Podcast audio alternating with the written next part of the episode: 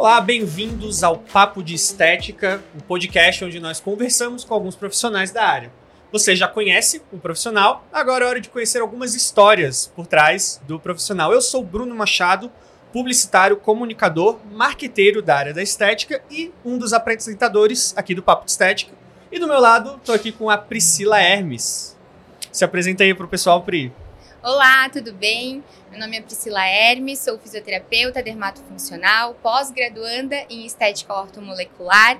Tenho duas técnicas no mercado da estética, crio da PRI, diástase e pH, e é um prazer imenso estar aqui hoje com vocês. Estamos aqui com a Lilian Scarpim, já vou passar a bola para ela se apresentar também. É, nós estamos nesse momento gravando diretamente do São Paulo Expo, estamos na 29 edição do Estetica no stand da Ibramed. E eu quero começar agradecendo a Ibramed, nossa apoiadora, patrocinadora do projeto. É, a Ibramed, que é uma fábrica de equipamentos estéticos com quase 30 anos de mercado, atuando com grande respaldo científico e reconhecimento pleno do mercado nacional e internacional. Quero agradecer também a Rental Med, que também é outra apoiadora do nosso projeto. Rental Med que vende equipamentos estéticos, tem cursos, tem assistência técnica, tem locação, tudo isso. Então, muito obrigado aos nossos patrocinadores e vamos passar a bola para a Lilian, né? Lilian Scarpim, gente, fisioterapeuta dermatofuncional, professora de pós-graduação, palestrante e mentora, pioneira na área, desenvolveu diversos métodos, principalmente de jato de plasma e eletrocautério e mesoterapia pressurizada Bem-vindo ao Papo de Estética, Lilian. Prazer. Também fisioterapeuta dermatofuncional. Agora também membro da Associação Brasileira de Harmonização Dermatofuncional. Legal. Chique. Nossa, novo, chique, novo um, um, novo, um novo conceito dentro da área da fisioterapia. Estamos aí na. Juntos somos mais fortes, né? É isso, ó. Eu já tinha trazido um currículo extenso, ela ainda me traz mais um uma coisa pra gente colocar é nessa uma, lista. É um né? complemento novo esse. um complemento novo uma como... novidade. É, e chique, né? Pô, não é, não é pra qualquer um. É, Vamos começar então. Vamos. A gente quer saber um pouquinho mais sobre a Lilian, saber um pouquinho mais sobre a sua história, Lilian, para o pessoal de casa conhecer um pouquinho mais sobre você.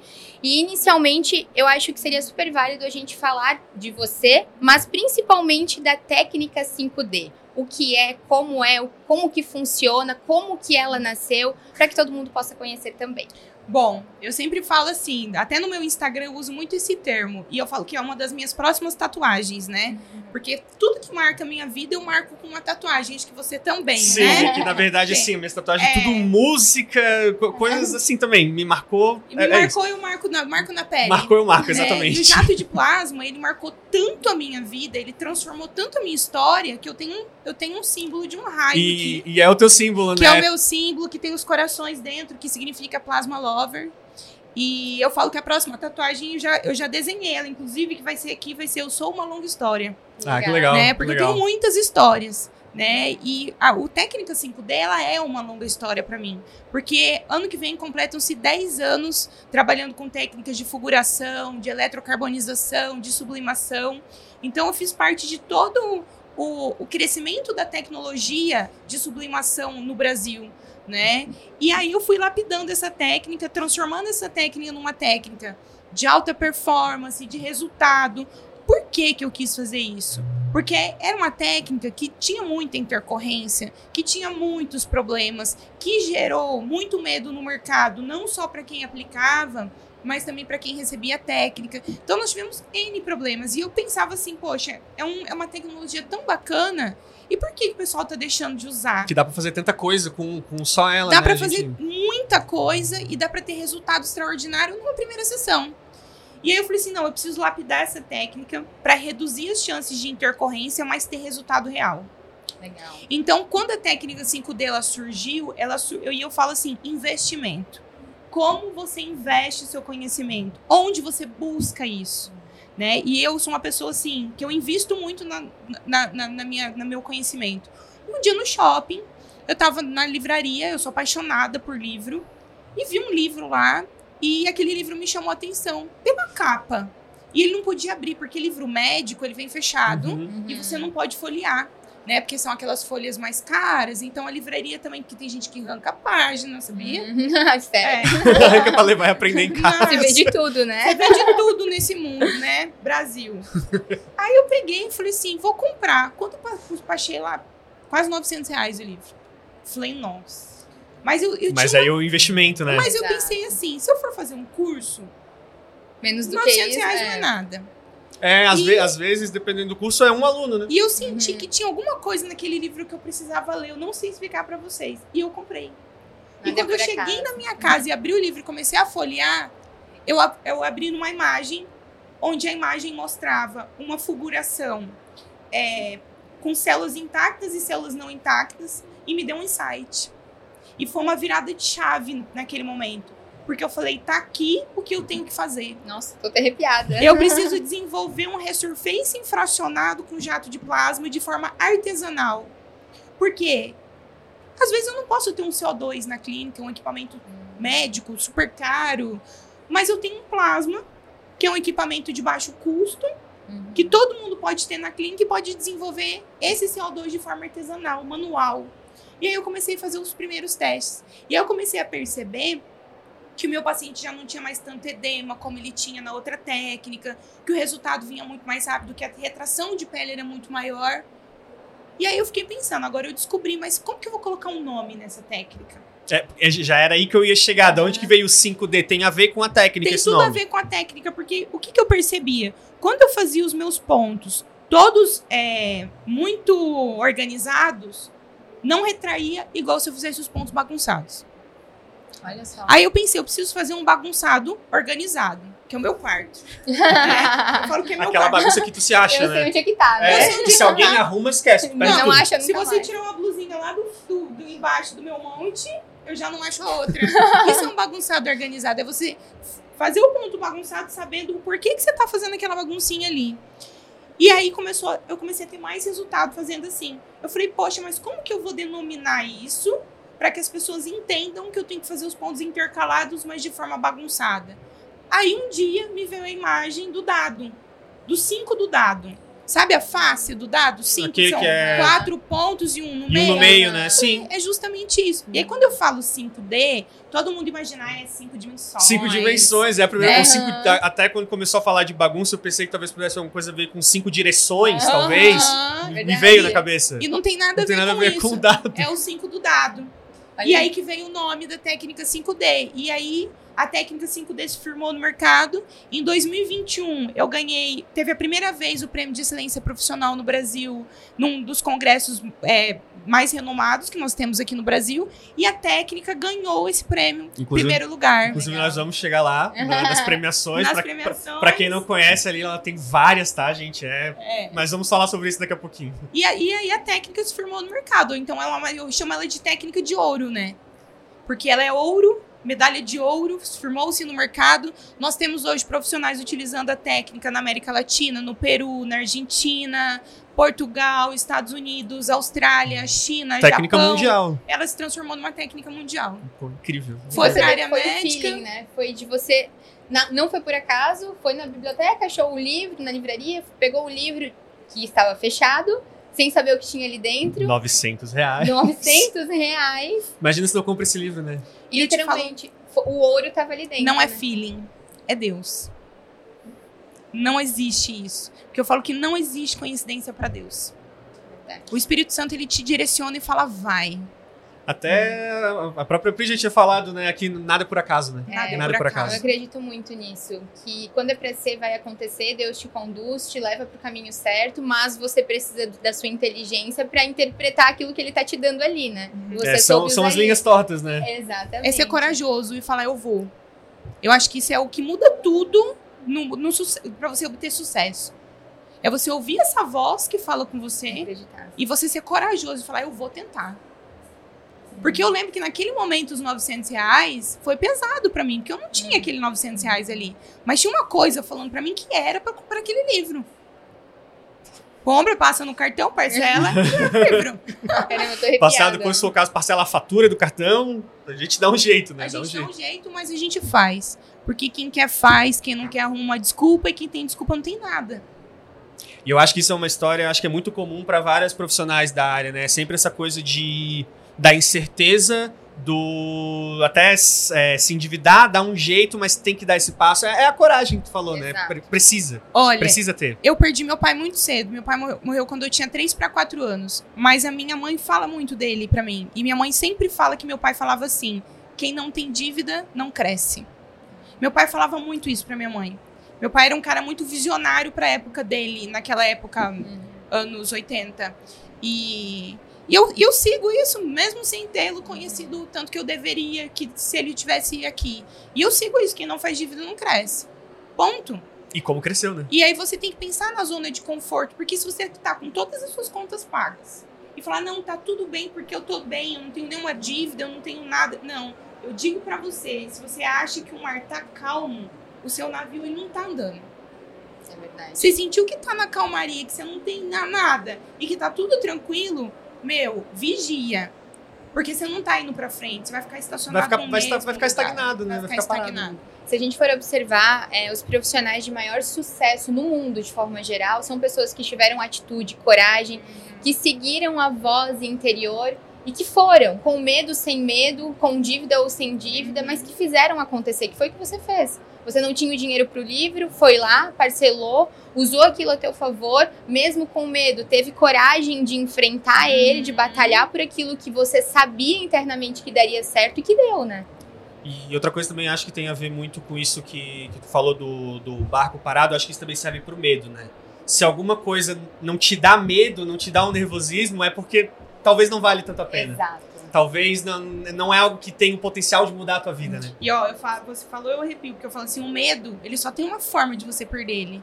É você enfrentar ele cara a cara. Daí de frente, Cara, você Bater. enfrenta cara a cara, a hora que você enfrentou, é aquela situação, passou, você não vai mais ter medo dela de novo. E aí o medo acabou. É que você vê que não é aquilo que você achou que É fosse ilusão. ser. Exato. E- A gente cria muita- muitas gente barreiras cria. mentais, né? E, e daí é nisso que a gente expande o nosso limite, né? É. A gente vê que não, eu, eu posso ir mais longe. Eu, eu- eu tenho esse potencial, eu tenho essa capacidade. Eu vou. Agora, quem não sai da zona de conforto nunca vai sentir isso. Que é a acomodação, na verdade. Nunca vai sentir isso. E isso é surreal. Foi Mas eu muito acho legal. que isso, na verdade, é, não é o certo e o errado, mas são perfis de pessoas, né? Precisam se ter pessoas que tenham a coragem de fazer e as pessoas que são mais retraídas. Eu vejo até pelo meu caso, por exemplo, eu e o Vinícius, meu noivo. Eu sou muito mais sonhadora de ir fazer, ele é mais pé no chão. Se E eu a fosse gente fazer. dessa pessoa pra puxar a gente, né? Porque se eu fosse colocar em prática tudo que eu já planejei, metade das coisas não estariam em andamento como hoje estão. Então a gente precisa dessa dosagem Ou também. estaria além também. Você tem que pensar nesse outro fator. Pode ser. Eu, é que eu hoje eu É. aprendi também a olhar para uma perspectiva mais de segurança, porque eu sempre arrisquei demais.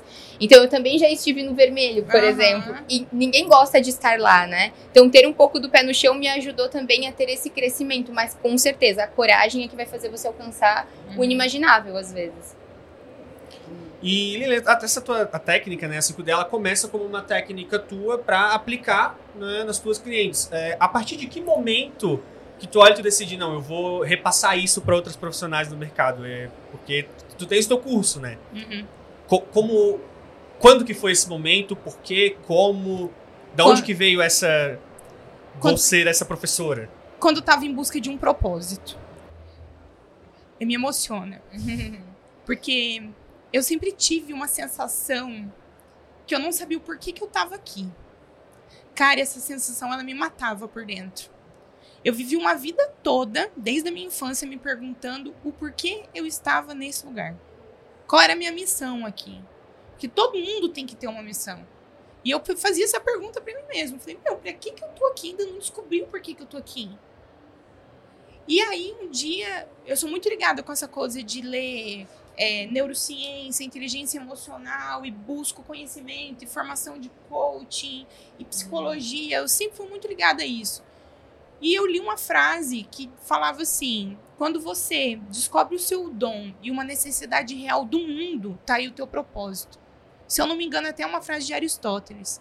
Cara, quando eu ouvi isso, eu falei: opa, peraí. Eu tenho tanto conhecimento e é egoísmo eu guardar isso aqui só pra mim. Porque eu invisto nisso, eu vivo isso, eu respiro isso. Isso precisa ser passado pra frente, porque se eu morrer amanhã, eu vou levar isso só pra mim.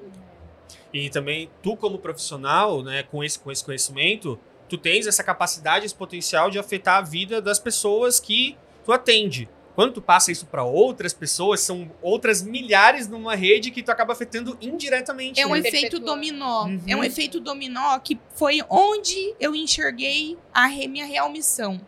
Porque o que, que eu, eu pensava? Quando eu entrei na fisioterapia, eu entrei na fisio porque eu queria salvar vidas. Eu achava que eu ia trabalhar no hospital, tá? E aí, quando eu entrei na fisio, eu fui fazer um curso de socorrista e resgatista. Fiz estágio no SAMU, no CIAT, prestei concurso para o bombeiro, passei, quase larguei a fisioterapia porque meu sonho era trabalhar no CIAT, porque eu queria salvar vidas. E, me- e quando entrei para o segundo ano da fisio, eu tive a matéria de dermato. Falei, poxa, cara, É isso. eu acho que meu coração vibrou agora. Eu acho que eu senti algo diferente aqui.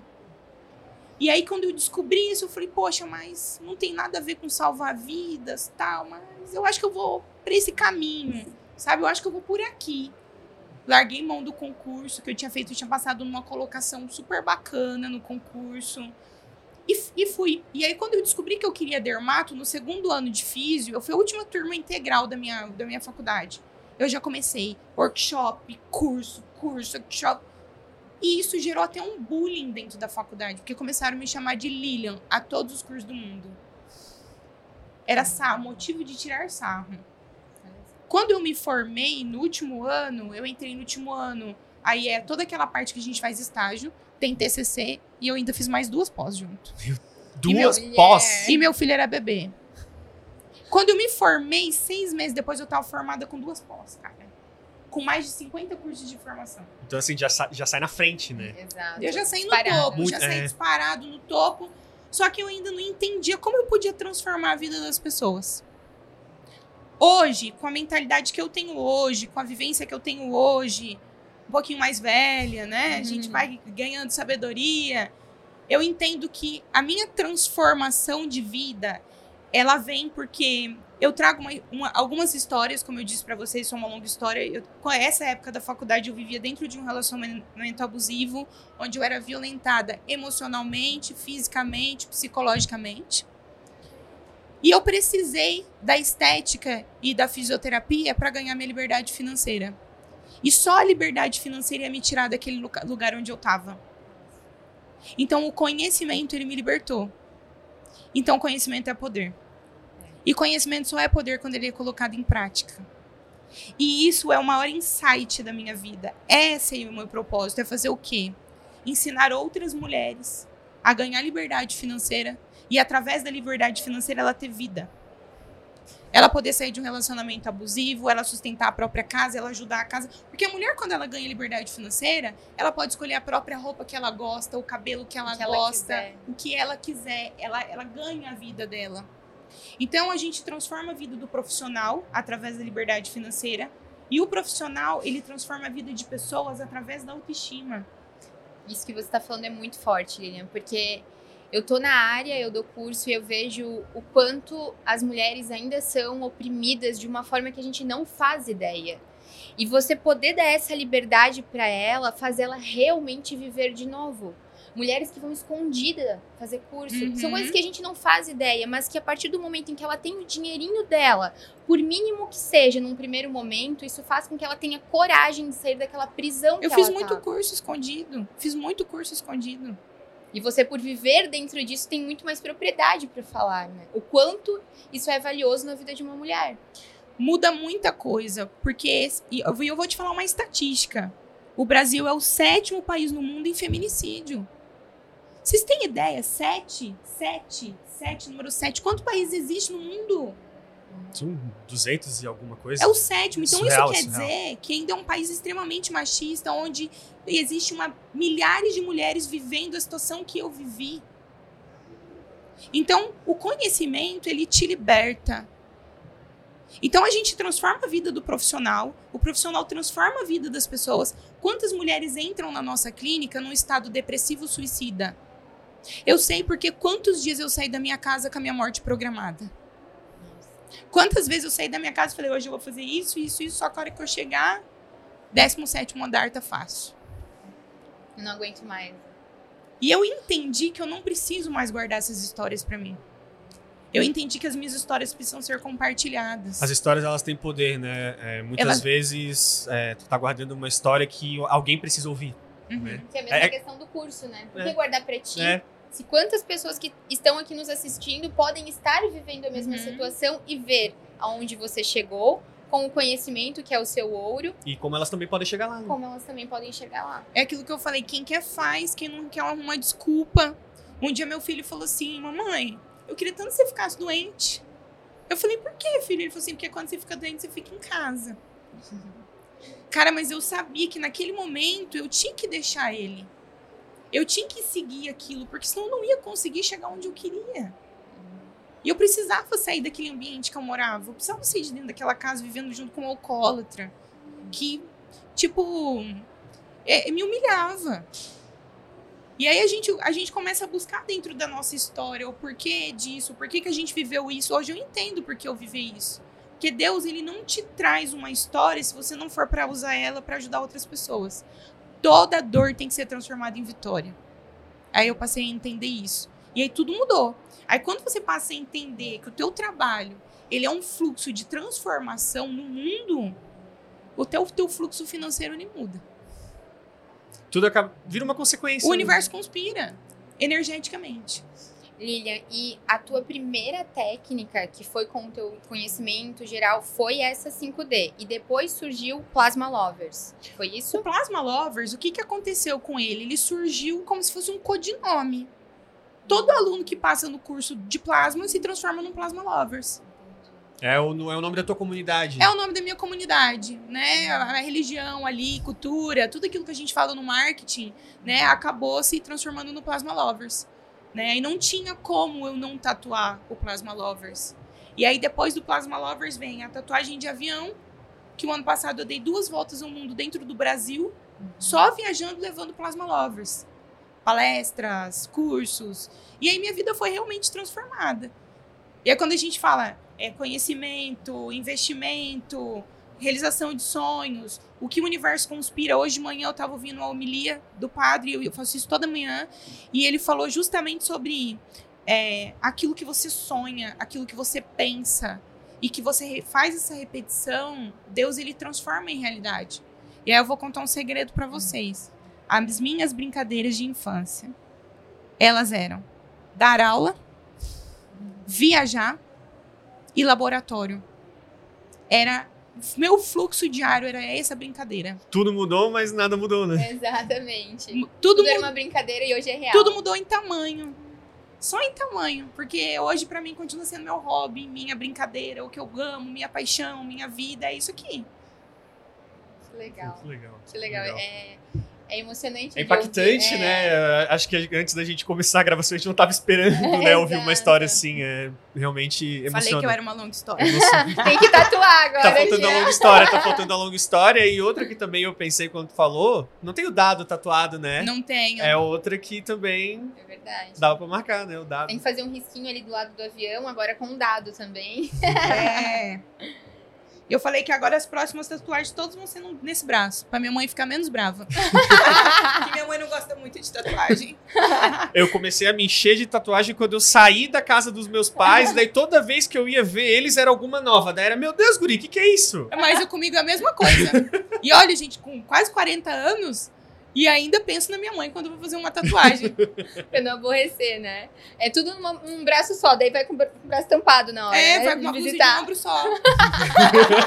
Não fiz mais nenhuma tatuagem. braço fechado.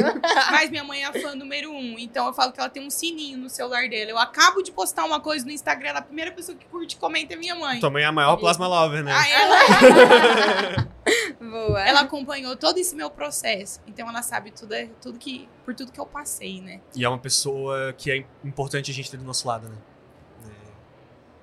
É que é uma coisa que, enquanto você tava falando ali do seu relacionamento, eu fiquei buscando, assim, das, das minhas experiências, do que eu já tive. Eu nunca estive num relacionamento abusivo assim.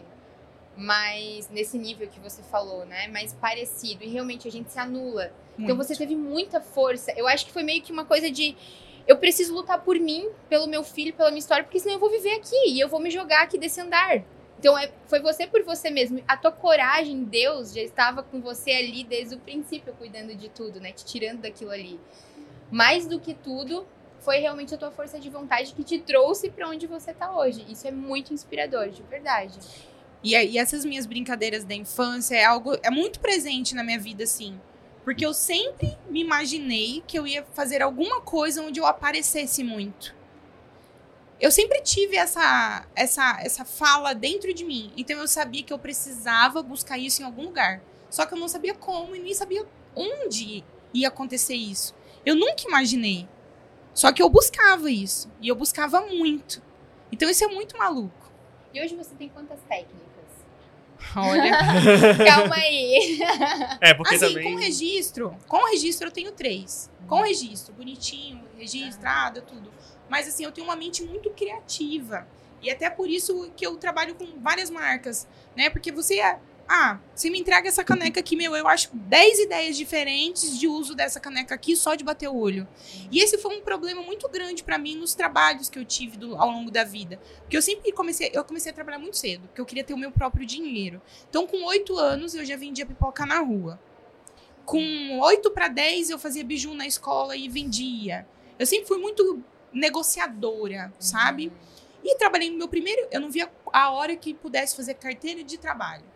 Aí trabalhei no shopping. Fui, fui para trabalhar no shopping, nem, eu não parava em nenhuma loja. Porque eu chegava na loja e eu modificava todo o sistema da loja. Trocava todas as roupas de lugar, Eu mudava tudo. E, e era engraçado porque todas as mudanças que eu fazia dava certo.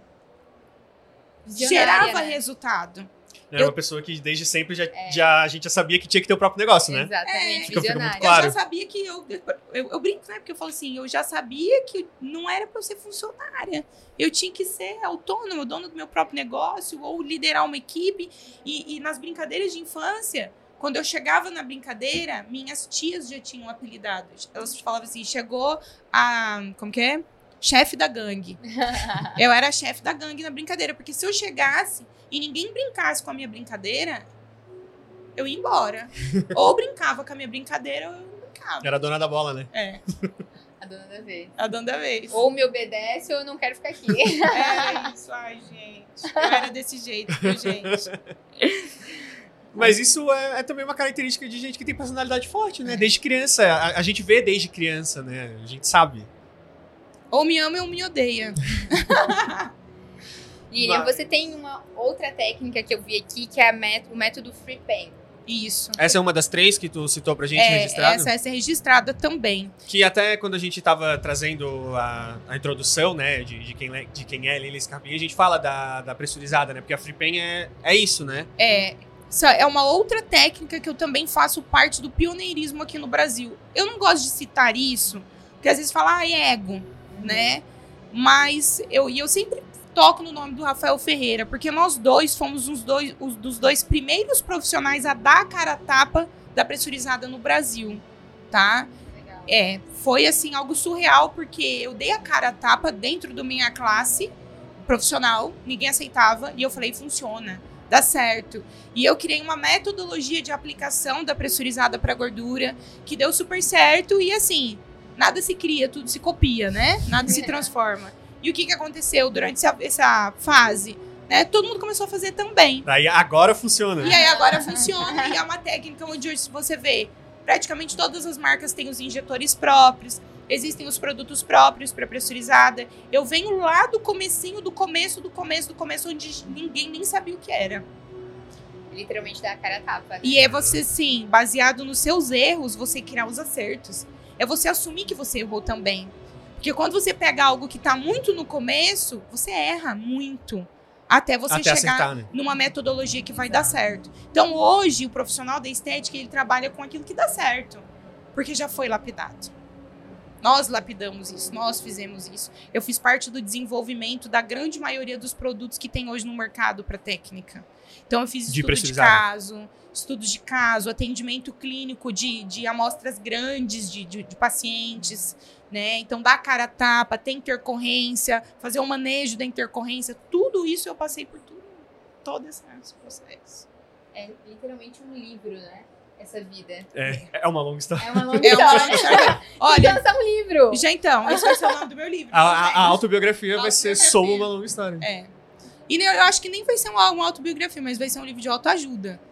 né? Porque É verdade. passar por tanta coisa. né, Era algo que eu me perguntava, né? Gente, já nasci cheio de um monte de coisa. Para que que Deus tá fazendo isso? Hoje a gente entende. Entende Da- o plano, é, né? Entende o plano. É um plano. Verdade. É um plano onde você não tem um mapa. Uhum.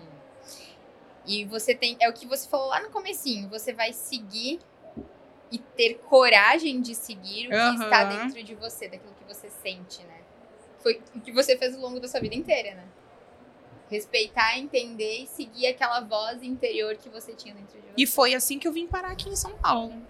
Hoje você mora aqui. Hoje eu moro aqui, eu sou do interior do Paraná, dá pra ver pelo meu sotaque de porta, portão, porteira, Maringá. Mas minha cidade mesmo, uma cidadezinha vizinha de Maringá, de 35 mil habitantes, chamada Mandaguaçu. Eu venho de lá, meu avô foi pioneiro lá, minha mãe mora na mesma rua que ela nasceu até hoje. Eu venho daquela cidadezinha e eu tive um estalo. E eu pensei, se eu quero ser grande, eu tenho que estar no lugar grande e tenho que estar perto de pessoas grandes. E aí eu fiz, não fiz pouco não. Botei tudo dentro de um caminhão e me mudei pra Alphaville, em São Paulo. Isso quando? Já, já tava Há atuando? um ano e meio. Ah, um ano e meio. Eu com meu filho. Meu, meu filho completou essa semana 16 anos. Tem um adolescente em casa. E botei tudo dentro do caminhão e vim embora. Falei, eu quero ser grande. Eu tô vendo todo mundo voando e eu sou um passarinho preso dentro da gaiola aqui no interior. Cara, eu preciso estar lá. Eu quero descobrir o que, que essas pessoas grandes, o que, que elas comem, como elas vivem, O que elas né? O que elas vestem. Qual que é o segredo? Eu preciso modelar isso. E para modelar, você precisa estar próximo. Gente, ó, isso, isso é um clichê, mas eu falo para vocês. Observa cinco pessoas que você mais convive. Você é igual a elas. A gente sempre é. Eu, eu- eu vejo muito essa frase também e eu levo muito isso pra mim. Já tive muitas conversas assim sobre isso. A gente, sem, a gente é a soma das cinco pessoas mais próximas da gente. Poxa, E quando cara. a gente não aceita isso, aí que tá o problema. Aí né? que tá o Não, e problema. quando começa a tá reparar, errado. chega a ser até meio surreal, né? Tu começa a ver, nossa, realmente eu tenho isso dessa pessoa, aí essa Aham. outra coisa eu tenho dessa outra pessoa. Exato. É, é um, Porque é um processo muito doido, né? energeticamente, os semelhantes eles se atraem. Energeticamente. Então, se você tá igual aqui, fulano que tá próximo de você, é porque vocês são semelhantes, cara. Eu não quero ser semelhante a essa pessoa. E é naturalmente, né, Lilian? Por exemplo, você vai se modelando, vai mudando, vai amadurecendo, você vai se afastando de outras pessoas de forma natural também. Naturalmente. Porque você já não faz mais parte Desconecta. daquela. Já não faz mais sentido, né? Exato. Desconecta sozinho, porque a energia já não é mais a mesma. E aí eu fui na busca de, que- de conhecer o que, que acontecia naquele lugar para todo mundo ser grande. Eu descobri várias coisas. Ainda tô descobrindo muitas coisas. É, eu ia perguntar, é um ano e meio, né? Que falou que tá aqui. Uhum. O que demais, assim, lógico que muita coisa, mas o que demais que mudou na tua vida desde esse momento de vir pra cá, pra São Paulo? Morar aqui? a minha parte espiritual, ela é muito mais aguçada hoje porque eu fiz uma descoberta. Eu tinha aquela concepção de que quem tem muita grana não tem Deus. Quem tem muita grana só tem muita grana porque passou todo mundo pra trás e que muito dinheiro era sujo. Porque a gente é criado naquela concepção assim, não pega no dinheiro que é sujo, vai lavar a mão. Você vai criando uma crença do dinheiro que ele é sujo, então você não pode ter, porque ele é sujo. Aí você tem que quebrar esse padrão pra você entender que ele não é. Ele, ele é fruto do esforço, É, né? é, e que ele não é sujo. Aquela coisa da mãe falar, vai lavar a mão, porque você tá pagando dinheiro, aquilo ali vai criando crenças. E aí, o que que, sabe o que, que mais tem em Alphaville?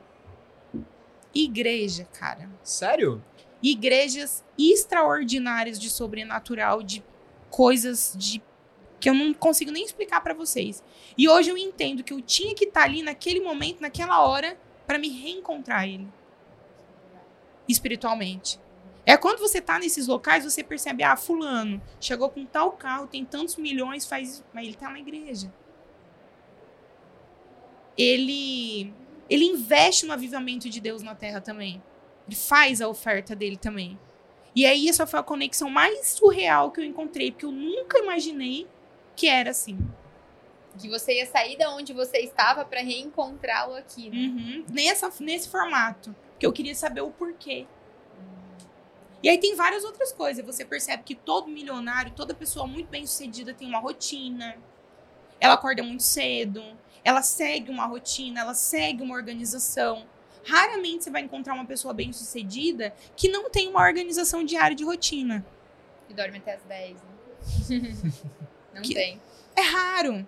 Se ela dormir até as 10, no outro dia ela vai trabalhar mais também. Porque ela tem. Ou acordar mais cedo, né? É, porque o que, que acontece? Ela tem uma rotina que ela segue. E aí tudo muda pra mim. Nesse um ano e meio, meu fluxo de trabalho aumentou mais cinco vezes.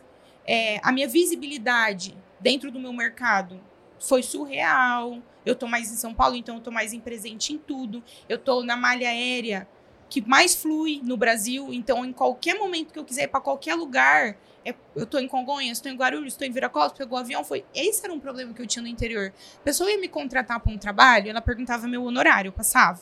A hora que ela viu o preço do meu voo, ela nem me respondia mais, não falava nem obrigado. Então, quando eu vim para São Paulo, me trouxe fluxo. Tá no centro, né? Eu, tá, eu tá tô tá onde do agora tudo acontece. É. É, era isso que eu queria. Até e um, um exemplo disso que é, eu reparei nisso hoje, né? A gente vindo aqui pro, pro Esteticá, é, tem um outro evento acontecendo aqui, Uhum. aqui no pavilhão. Então é, é muito doido isso que realmente tudo acontece aqui no nível de que a gente tá num espaço que não só tá acontecendo esse evento que já é enorme, Gigante. né? O maior evento de estética da América Latina, Uhum. que como tá acontecendo um outro evento. Então, realmente, aqui É que aqui é isso. Tudo acontece Tudo aqui. acontece Aqui. tudo acontece aqui, tudo acontece, sempre tem alguma coisa acontecendo, né? Além de tudo acontecer aqui, sempre tem algo. Aí eu ia ficar lá no interior assistindo todo mundo e eu.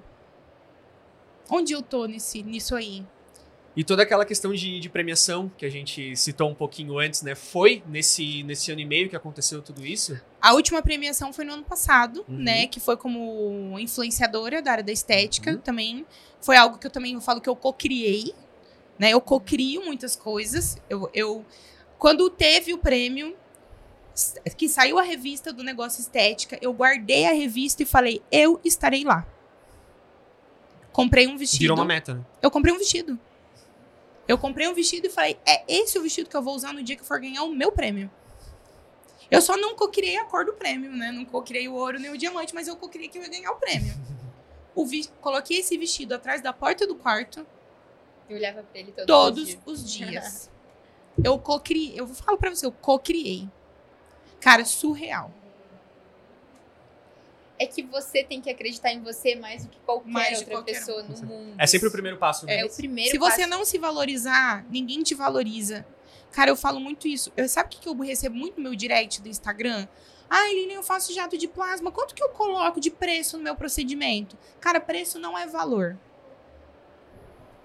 Falou Qual que é a percepção de valor que você passa para os teus clientes? E também a percepção de valor que tu tem sobre o teu próprio Que trabalho, tem- né? sim. Eu, eu acho que é- A essa é a primeira parte, né? A valorização pessoal e profissional sua É. com você mesmo. Tu tem que Eu- saber o teu valor. Eu aprendi uma coisa. Se eu vou te vender esse caderno e você fala assim, poxa, eu não vou comprar, é caro. Se nem você dá valor e você compra uma coisa que é sua, ninguém vai comprar. Uhum. A partir do momento que você faz esse desdém, cara, você não consegue aumentar o preço do seu procedimento. Nunca. São insights, assim. Eu leio muito. Eu tenho. Eu tenho uma mente, assim, que ela é inquieta. Eu leio em torno de oito livros simultaneamente. Porque eu não consigo ler um livro Tudo só. Tudo bem, Lilian? Tá dormindo à noite? Como é que tá sendo? Eu tinha um problema com sono, porque eu achava que dormir era inútil. Vou dormir pra quê? Eu posso fazer tanta coisa enquanto tá todo mundo dormindo. Olha só o grau. Mas o corpo cobra, né? Mas o É. corpo ele cobra, porque ele precisa descansar também. E eu não consigo pegar um único livro e ler só aquela ideia. Eu vou juntando várias ideias ali. Então é em torno de 8, 10. Então você vai na minha casa, tem livro no banheiro, na cozinha, na sala, no carro, na clínica, dentro da minha bolsa, dentro da minha mochila. Eu tenho livro em todo lugar. E é uma coisa assim, tipo, que eu não fui sempre assim, não. E aí eu fui estudar marketing digital, fui estudar neurociência, mergulhei no marketing digital, fiz mentoria com os maiores mentores do Brasil, lá em Alphaville, até por isso que eu fui parar em Alphaville. Então eu fiz um investimento muito grande. Até a gente vê que não é à toa esse prêmio de influenciadora, né? É. Teve muito estudo por Tem, trás. tem, tem. A gente precisa disso, porque não basta você ter a melhor técnica, desenvolver os melhores trabalhos se você não é visto. Por isso que eu sempre falo, é, pessoal, tem esses prêmios, participa, coloca teu estudo lá. Quando eu fui participar do prêmio com a técnica 5D, falaram, Lilian, mas seu nome já é conhecido, todo mundo te conhece, vai participar do prêmio pra quê? Eu falei assim, porque meu prêmio tem que ser, a minha técnica tem que ser reconhecida. Ela tem que ser vista. E é sair da zona de conforto. Acho que esse é o. Tu é, coloca como a virada de chave principal ter vindo para cá? Também. Eu acho já, que a... já teve um crescimento antes disso? Né? Já. Né? Eu acho que a principal virada da minha vida foi quando eu entendi que eu tinha que pregar, pegar todos os meus problemas particulares, colocar dentro de uma gavetinha na minha cabeça. E quando eu chegasse aqui, eu passasse a chave. Quantas vezes eu subi no palco com problemas particulares gigantescos e ninguém nunca soube? Sabe, acho que a grande virada de chave foi quando eu entendi a controlar o meu emocional, que é o que a gente chama de inteligência emocional. Uhum.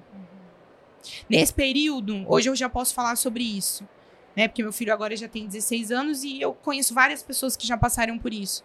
No período que eu comecei a palestrar nos palcos grandes, foi o período que eu, que eu meu filho ficou um ano sem poder pernoitar na minha casa.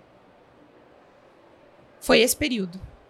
Então. Por questão legal? Por, por questão legal, judicial, por uma denunciação caluniosa por essa pessoa do relacionamento abusivo.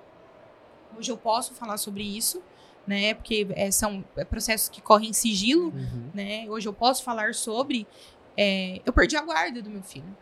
Aí você imagina uma mãe que lutou tanto que eu lutei, e na hora do auge profissional, a vida pessoal tá um cacos. Eu tive que guardar tudo isso dentro de mim e falar assim: se eu não fizer isso agora, o meu trem ele vai passar e eu vou perder essa carona. E aí eu fui. Primeira vez que eu subi no palco principal foi no Rio, 2018. Foi no auge do meu processo judicial. É você subir ali e falar assim: eu tenho que dar o meu melhor agora. E aí eu acho que pela aquela coisa toda que eu tinha, eu sentia muito que eu precisava vencer, que eu precisava ganhar, que eu precisava ter a vitória, eu mergulhei. E aí hoje eu falo que eu, eu tô colhendo muitas coisas que foram plantadas lá atrás. E o vir para São Paulo foi foi uma mudança de rota para chegar mais rápido.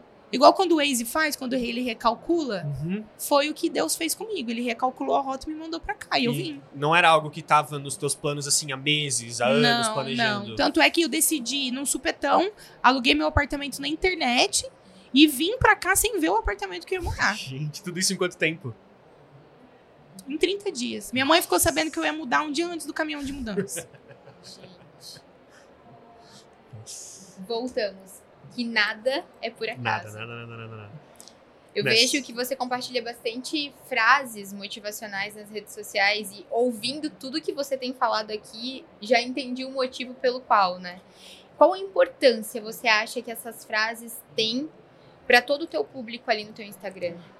Ela, na verdade, ela tem três intenções, tá? Uma época eu, eu escrevia essas frases à mão e colocava no Stories. Aí depois eu parei. Parei, parei. Eu também não tava bem, tava depressiva, não tava legal, não tava afim de pôr frase. Parei. Uma pessoa me mandou um recado no, no, no direct, tipo assim, falta. Lilian, por que você parou de pôr as frases? Eu tenho um filho que tá com depressão e ele tentou se matar. E eu mando suas frases para ele todos os dias e ajuda muito ele. O dia que eu ouvi isso, eu falei, cara.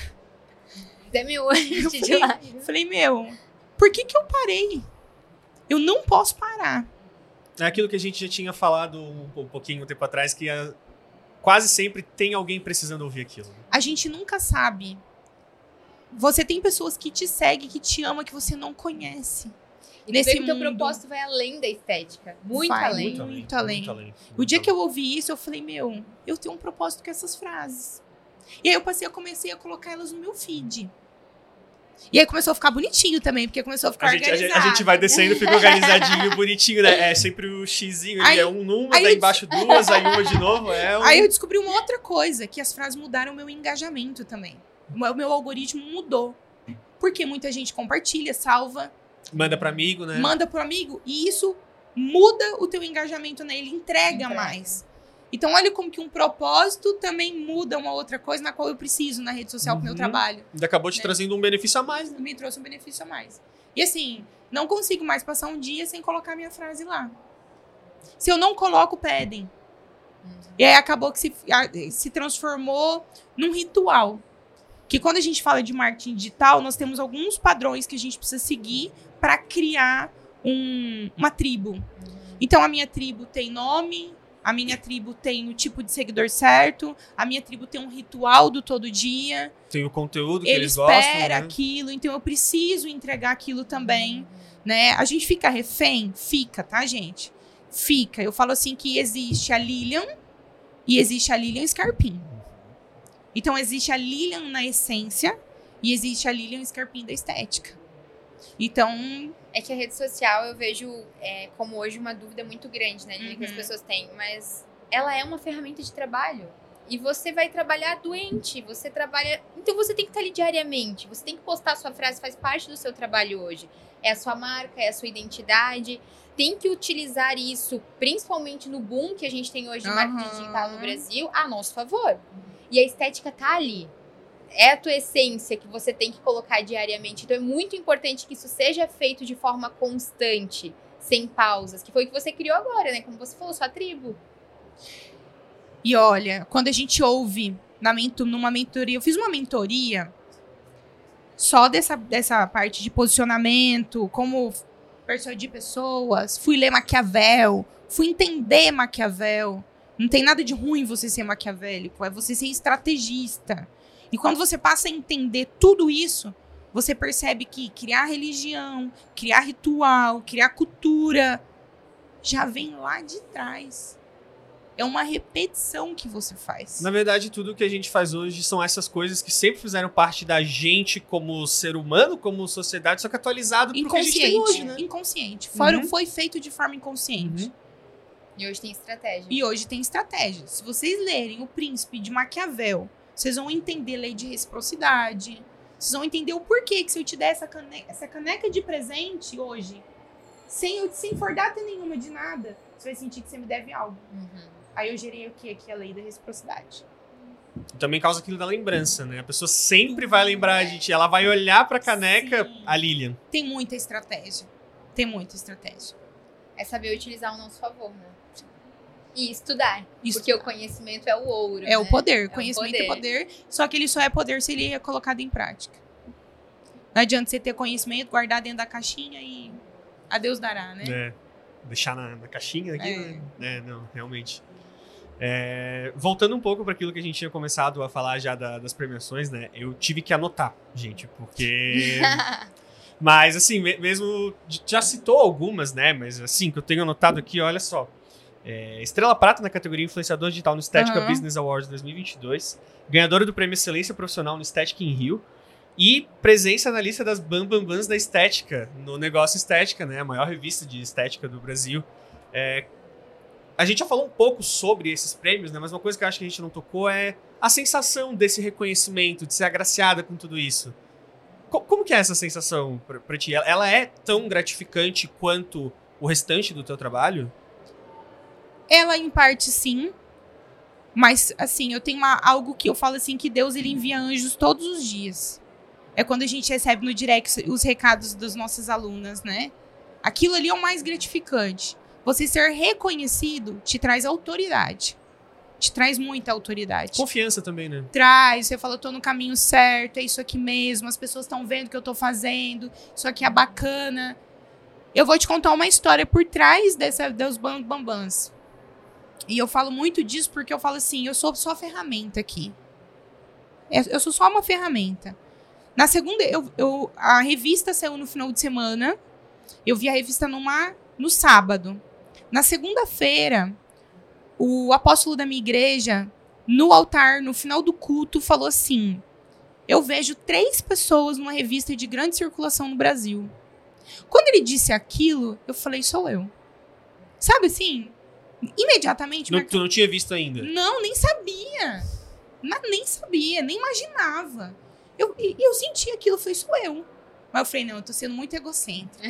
Mas eu senti. Foi na segunda. Quando foi no sábado, que eu cheguei no congresso, A amiga minha falou assim: você já viu a revista? Eu falei, não. Ela falou, então abre. Ele falou que ele tinha visto três pessoas, né? Não.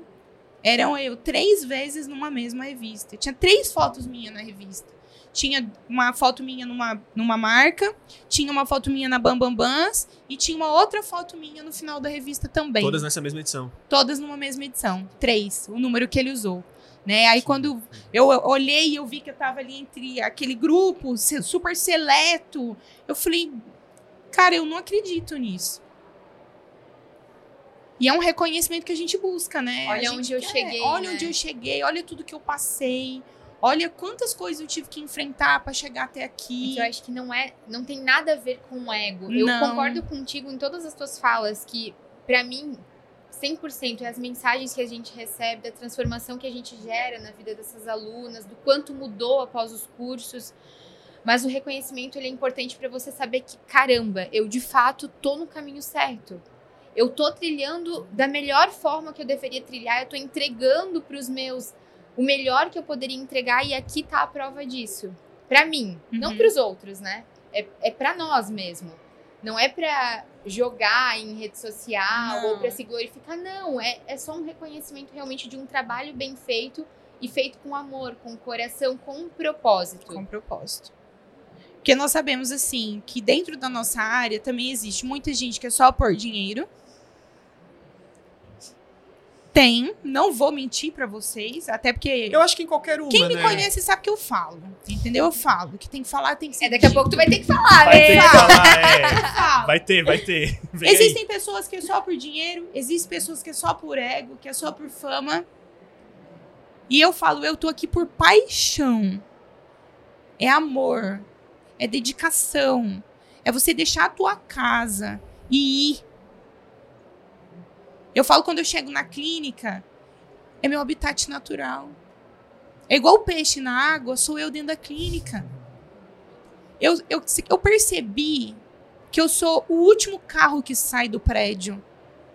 Todo dia. E aí os meninos, na hora que eu tô indo embora, já trocou o turno. O menino fala assim: boa noite, doutor. Boa noite, doutora Lilian. Tchau, até amanhã. Vê se descansa, viu? Eu ouço isso todos os dias. Mas porque eu não vejo a hora passar. E aí, quando você sai numa revista como essa, você fala, é, eu... sabe o Waze? Todo mundo usa o Waze. No final do caminho não recebe uma estrelinha? E faz aquele barulhinho plim na hora que você chega no lugar? É isso. É a estrelinha do final do caminho. Tô indo. Agora bora pro pora- próximo. Exato. Ah, qual estrela atrás de estrela, né? Sabe o que que eu... Você já jogou, né? você já jogou Mario é. Bros, né? Sim, meu Deus. Sua cara. Cada fase é mais difícil, né? Aí quando você chega naquela fase começa a jogar um monte de bala, que o Mario tem que descer, ele passa por cima das balas, ele vai de novo, até ele chegar no último cano lá, a vida da gente é mais ou menos isso aí. Cada fase é mais difícil. Então vocês não acham que, ah, é porque, ai, tá lá. Ou às vezes a pessoa imagina, tá no topo, conseguiu, vai ficando mais difícil. Até porque é o que você falou, você estava num congresso, num palco principal, passando uma das maiores dificuldades da sua vida. Rede social não é vida real. e ninguém né? soube.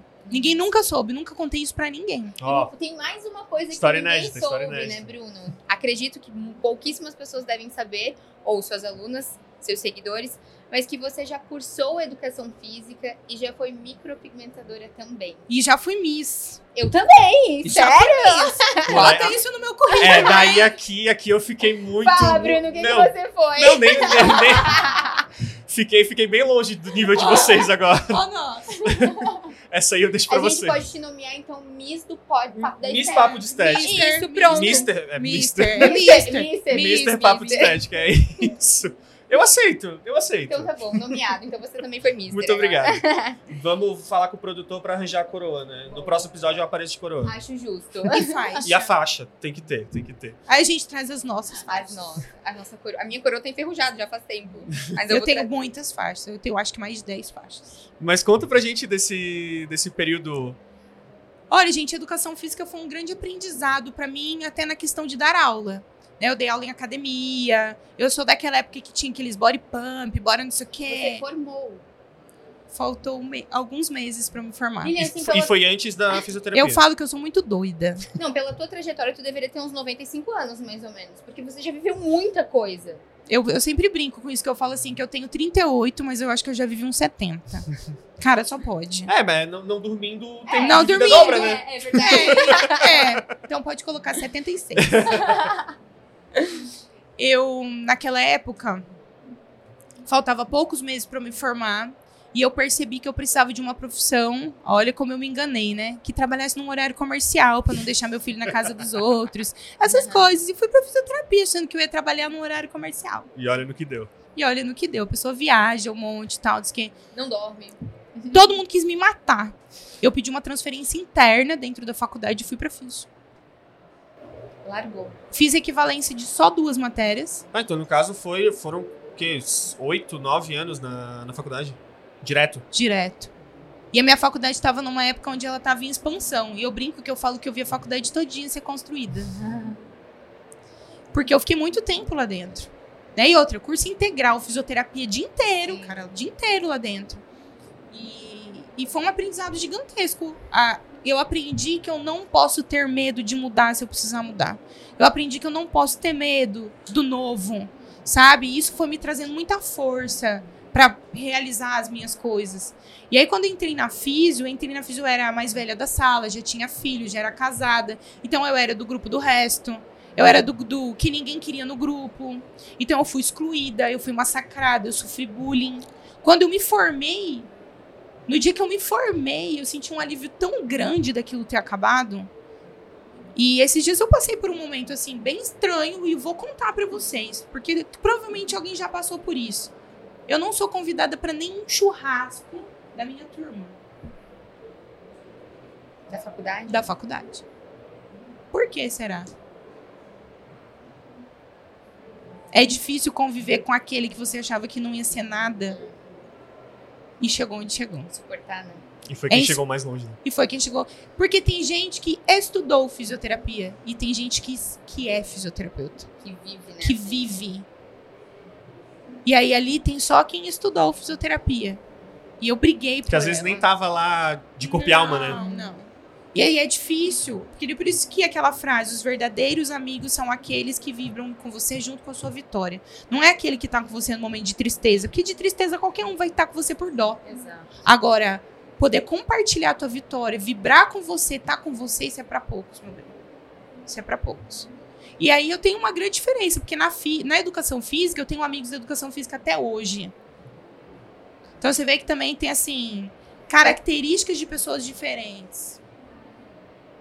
Mas não por isso, tá? Porque minha irmã mais velha, ela tem quatro formações, ela tem mais de 15 pós. O ano passado, acho que ela passou em medicina, mas Deus, resolveu eu- não eu- fazer. Eu tô penando pra fazer uma. É. Então, assim, vem a, muito. a minha única pós, eu tava todo atrasado. meu EAD, todo mês eu recebo e-mail, prova atrasada, prova atrasada. Agora eu vou fazer, né, Bruno? Não, é, essa motivação, esse tapa eu tava precisando. É. Mas a minha mãe foi uma pessoa que nos cobrou muito pelo fato de a gente não ter o nosso pai. A minha mãe falava assim: o que eu vou deixar pra vocês nessa vida é o estudo. Estuda.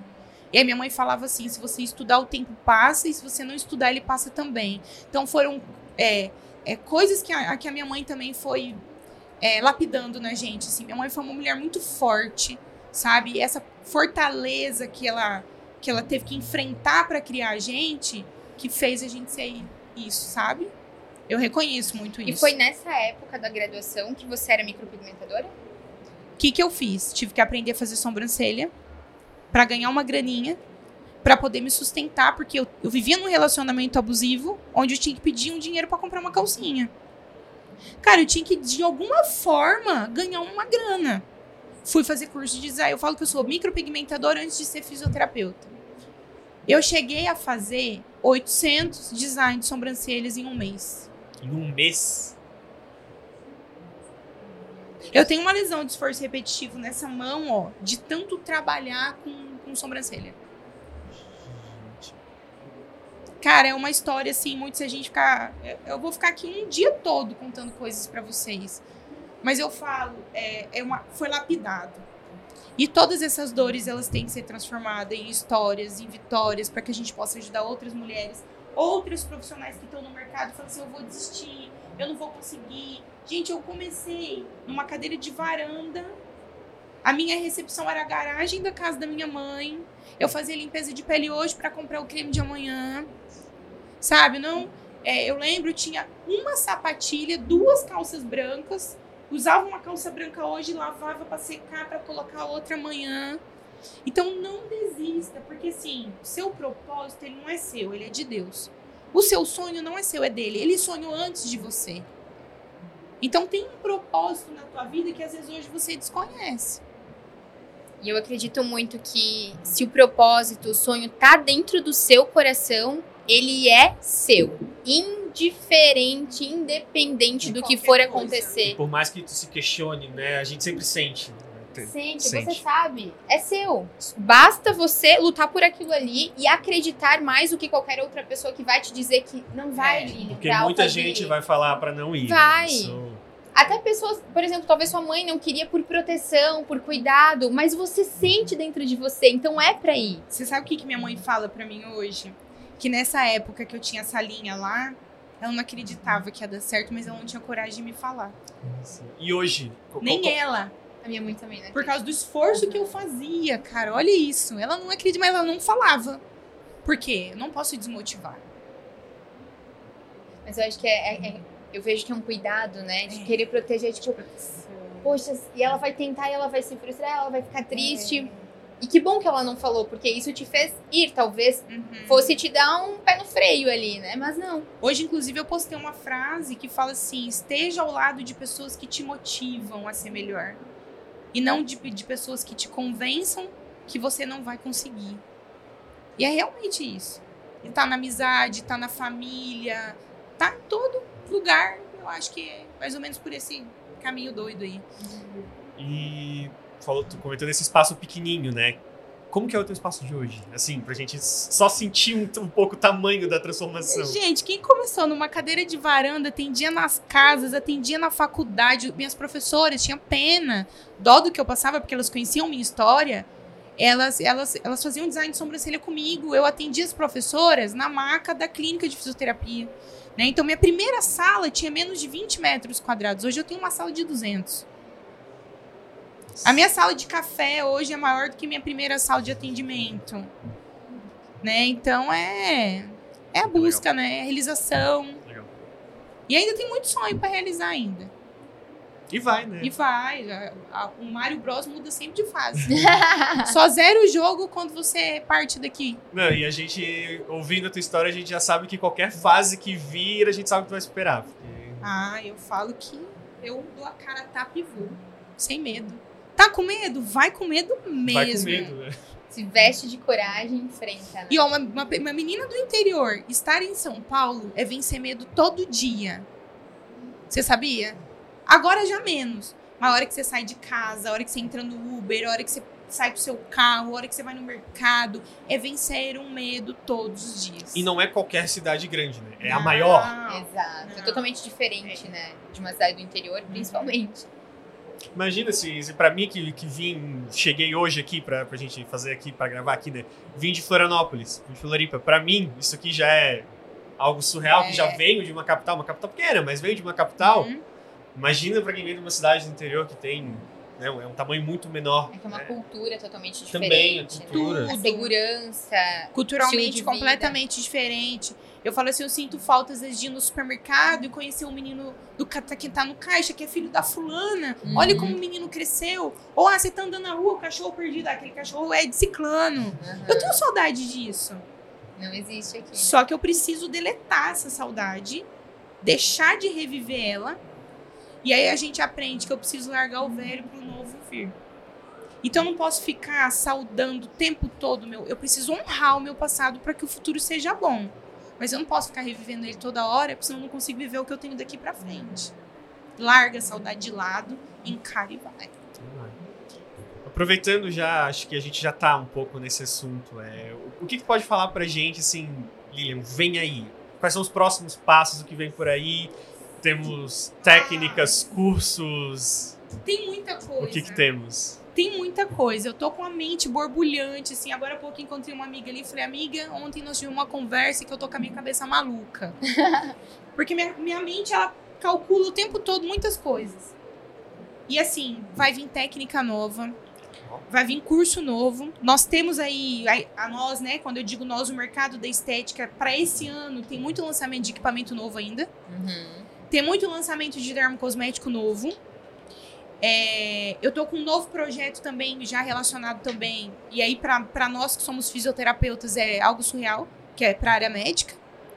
Né? A gente é físio, né? Tá uma. Tá ali. Degrauzinho. Tá ali. Então, nós temos aí o novo conceito.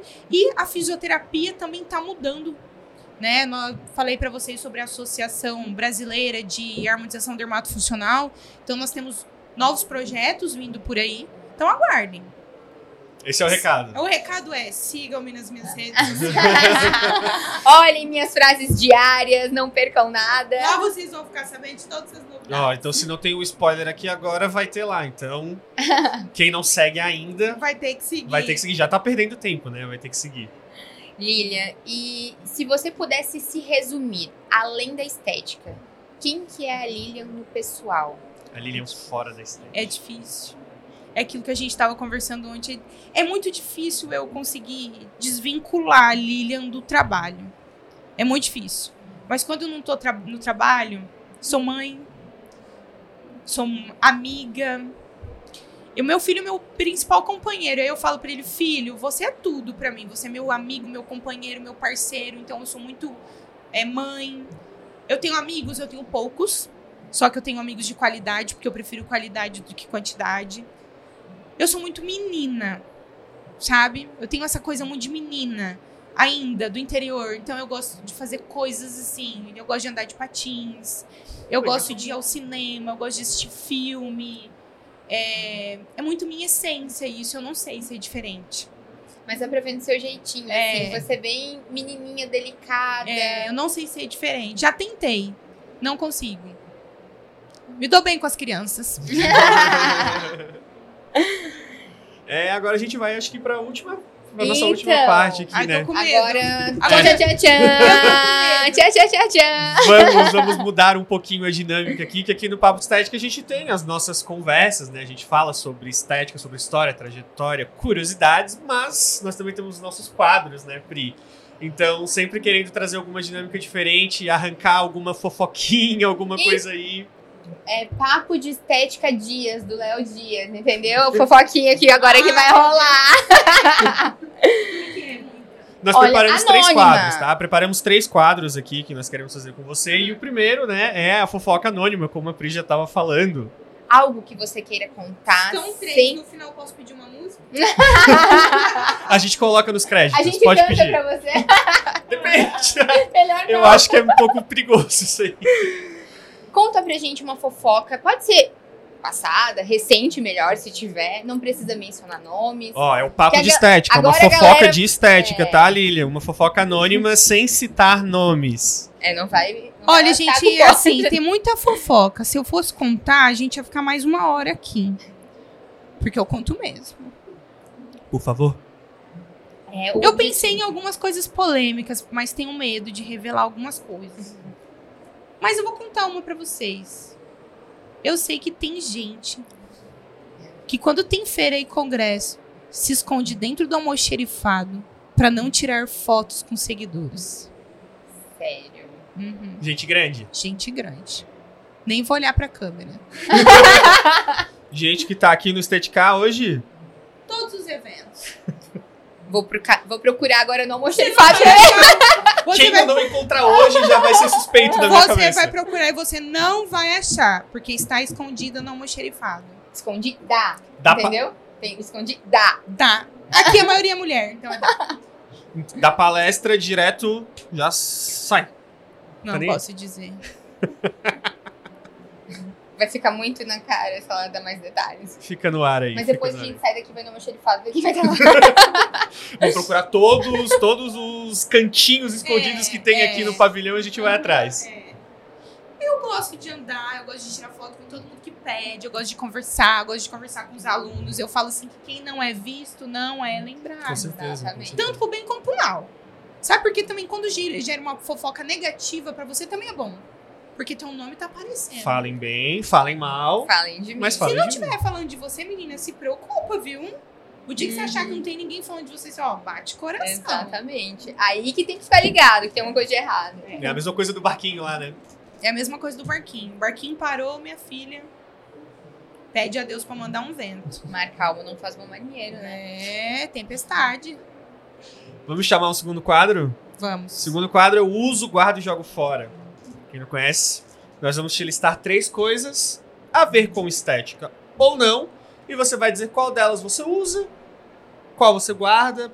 Guardar, posso usar em outro momento, mas não agora, e qual que você joga fora. Tá? Primeiro vamos trazer de estética, então. Ozonioterapia, carboxiterapia e LED terapia. Uso, guarda e jogo fora. Uso LED. Guardo ozônio e jogo fora carbox. Acho que todo mundo nessa ordem. Curto e grosso, sem explicação nenhuma? Precisa? Não Ah, a? LED terapia, é, falo muito isso para as minhas alunas. Para mim, hoje na clínica, ela é uma maleta de primeiros socorros. Não pode ficar sem.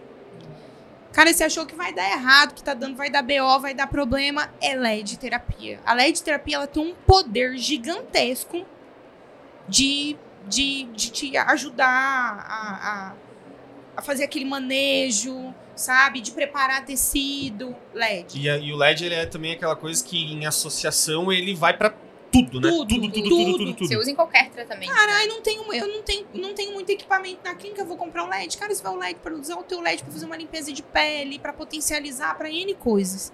A ozonioterapia ela veio no Brasil num conceito extraordinário. Né? A gente sabe o quão é importante a ozonioterapia em Cuba, por exemplo, se for estudar. Uhum. É, a ozonioterapia hoje ela cabe para N tratamentos, não só na estética, mas ela tá na odontologia, na veterinária, em Uhum. grande impacto, né? O pessoal tá usando muito ozonioterapia na parte veterinária. Então a gente sabe que é uma técnica de alta performance para tratamento, para profilaxia, para prevenção, para N coisas. A carboxiterapia, ela entrou em desuso quando a ozonioterapia chegou. Uhum. Né? Por exemplo, para tratamento de estrias hoje, eu prefiro muito mais fazer com ozônio do que com a carbox. Né? A carbox ela é mais dolorida, ela é mais chata de trabalhar. Quando você vai repor o gás, ele é mais caro, o consumível dele é muito mais caro do que o do ozônio. Então, eu acho que eu, é, a carboxterapia eu guardaria, deixar ela guardada. Eu concordo com você. Ai, que... pra não ser massacrada. É. Vamos nós duas juntas agora. Fora da estética agora. Chama aí, Pri. Fora da estética. Cerveja, vinho ou gin? Nenhum dos três. Não bebe? Só uísque. Cruze, sério? Não acredito. Não toma uísque, Pri. Não, não consigo. Não toma uísque. Só assim, ó. Pri, eu Nem uísque com energético. Não toma. Ah, não consigo. Eu tenho doença celíaca. Tá explicado. Tá, É. eu tenho uma mutação genética. Tu meu cerveja, corpo não cerveja produz. mesmo, nem pensar. Meu corpo não produz a enzima que quebra a molécula do glúten e eu tive que aprender quais eram as bebidas que davam certo pra mim. Né? É, o vinho tomo, gosto, gosto bastante. Guardo. Guardo. Uhum. A cerveja, jogo fora. O gin não faz a minha alegria, né? Não, ah, não sou fã. Trocaria o gin pelo uísque. Daí eu uso. Nossa, super. Uso sempre, Uso adoro. sempre, adoro. Grande adepto. Sou grande adepta. E gosto de música, Lili. Gosto Gosto muito. de música. Então vamos lá. Também o último, uso, guardo e jogo fora. Sertanejo, pop e pagode. Posso ficar com os três? Pode ficar com os três. Mas Bem assim, eclética. mas vamos, vamos entrar ali assim. Não necessariamente jogo fora, mas então fazer uma ordem desses três. Olha, eu vou contar mais uma história. Já fui DJ. Ah, não, era isso que faltava. Era isso. Não, não, calma, Lilian. Eu, eu, sou só um DJ. Eu só não fui Big Brother ainda, porque Ainda. Mas já se inscreveu? Ju, pá. Ah, tô, toda edição. tô lá. Não, toda não. Oi, Boninho. Ô, amigo. Tudo bom? Tudo bom? Camarote, né? Vocês estão assistindo, hein, É. gente? Camarote. Pode, camarote, pode gente. me chamar que eu vou. Porque só tá faltando isso pro meu currículo. Ó, essa vai cair na DM do Boninho, tá? Só, Só tá faltando só isso, hein, Boninho? E não fui Paquita, né? Que era meu sonho também. E não fui Paquita. Mas DJ você já foi. Já, O que, que tocava? já. Eu sou do house, um housezinho fino, entendeu? Eu sou uma pessoa mais que legal. leve. Isso é muito bom. Eu amo house, eu sou apaixonado por house, eu sou muito da música eletrônica, eu toco também, adoro. Que legal isso. E gosto não muito, imaginava. e gosto muito de um poperô.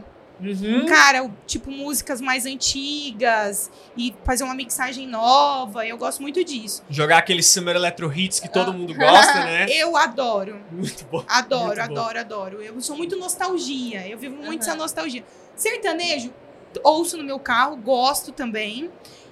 Pagode, eu guardaria porque eu gosto do pagode se eu estiver num churrasco, numa Uhum. festa. Tem o seu contexto Tem- ali, tem né? um contexto para, para ouvir o pagode. O pop também sempre tá no meu carro. Uhum. Então é mais ou menos nesse. Eu falei que eu tenho muitas histórias, viu, gente? Eu já é um livro. Eu sou, passei por N fases, assim. Não, e o nosso último quadro, né? Nós sempre, sempre preparamos três quadros, e pro último quadro, meio que ela já falou ao longo de Tudo. todo o episódio, né? Exatamente. Que é o, o. Foi o papo sem estética que nós não fizemos ainda, né? É. Que seria você, o que você gosta de conversar sem ser sobre estética, que no caso é toda a sua vida, né? É, você que já poderia está- falar por meia hora, a gente falou aqui por quê? Uma hora e. Não sei quanto tempo a gente tá Nem conversando. O sei tempo, quanto tempo passou tão rápido. É- É muito difícil, porque eu falo assim, a dificuldade muito grande que eu tinha, às vezes, na minha vida particular, é ir num churrasco num lugar e a pessoa não conversar comigo de estética. Você chega no churrasco e a pessoa fala, o que você faz? Ah, eu trabalho com estética. Ah, você faz isso, isso, isso, isso. Aí a conversa começa. E vai. E vai. Sabe? Ela flui por causa disso. Então, Então- é de interesse de muitas pessoas É. o assunto, né? E aí, às vezes, pra me desconectar a estética, eu preciso estar só. Ir pra um lugar só. Por quê? Porque daí ninguém vai conversar comigo sobre esse assunto. Então o papo acaba sendo. Mental. Mental mesmo. só, me- sozinho, bem comigo autista. bem comigo mesmo. Eu tenho uma porcentagem de autismo alta. Já fiz os testes e as avaliações.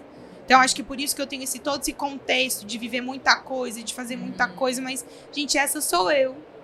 Como diz meu filho, mãe, você não consegue mudar isso. Você é assim. E você vê, né? Olha o quanto meu, eu falo que o meu filho eu ensino e eu aprendo. Ele fala, mãe, e você é assim, não tem como mudar. E é lindo ser assim.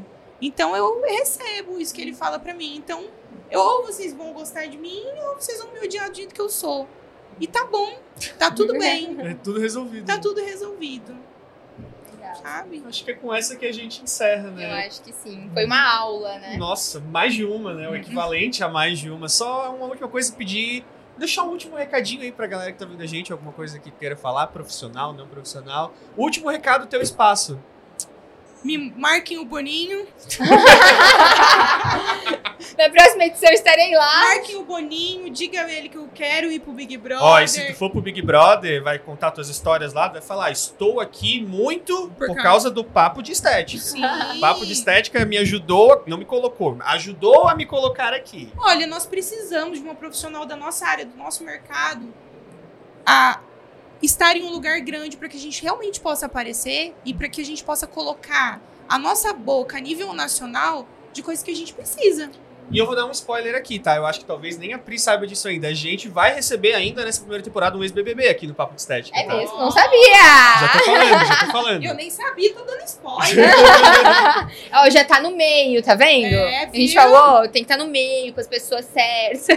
Atraindo já. e o outro recado é para que vocês sigam minhas redes sociais, entra lá no meu Instagram, tem o TikTok, entra no meu TikTok, tô lá também. O TikTok é mais descontraído, A gente vai pedir mais... pra produção colocar aqui na É. tela todas as redes da Lilian e vocês sigam lá.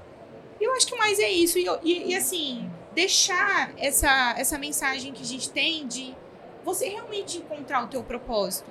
Trabalhar com aquilo que você ama. Porque quando você faz isso, é um hobby todo dia. E aí, não tem obrigação nenhuma de nada. Acho que é isso. Legal.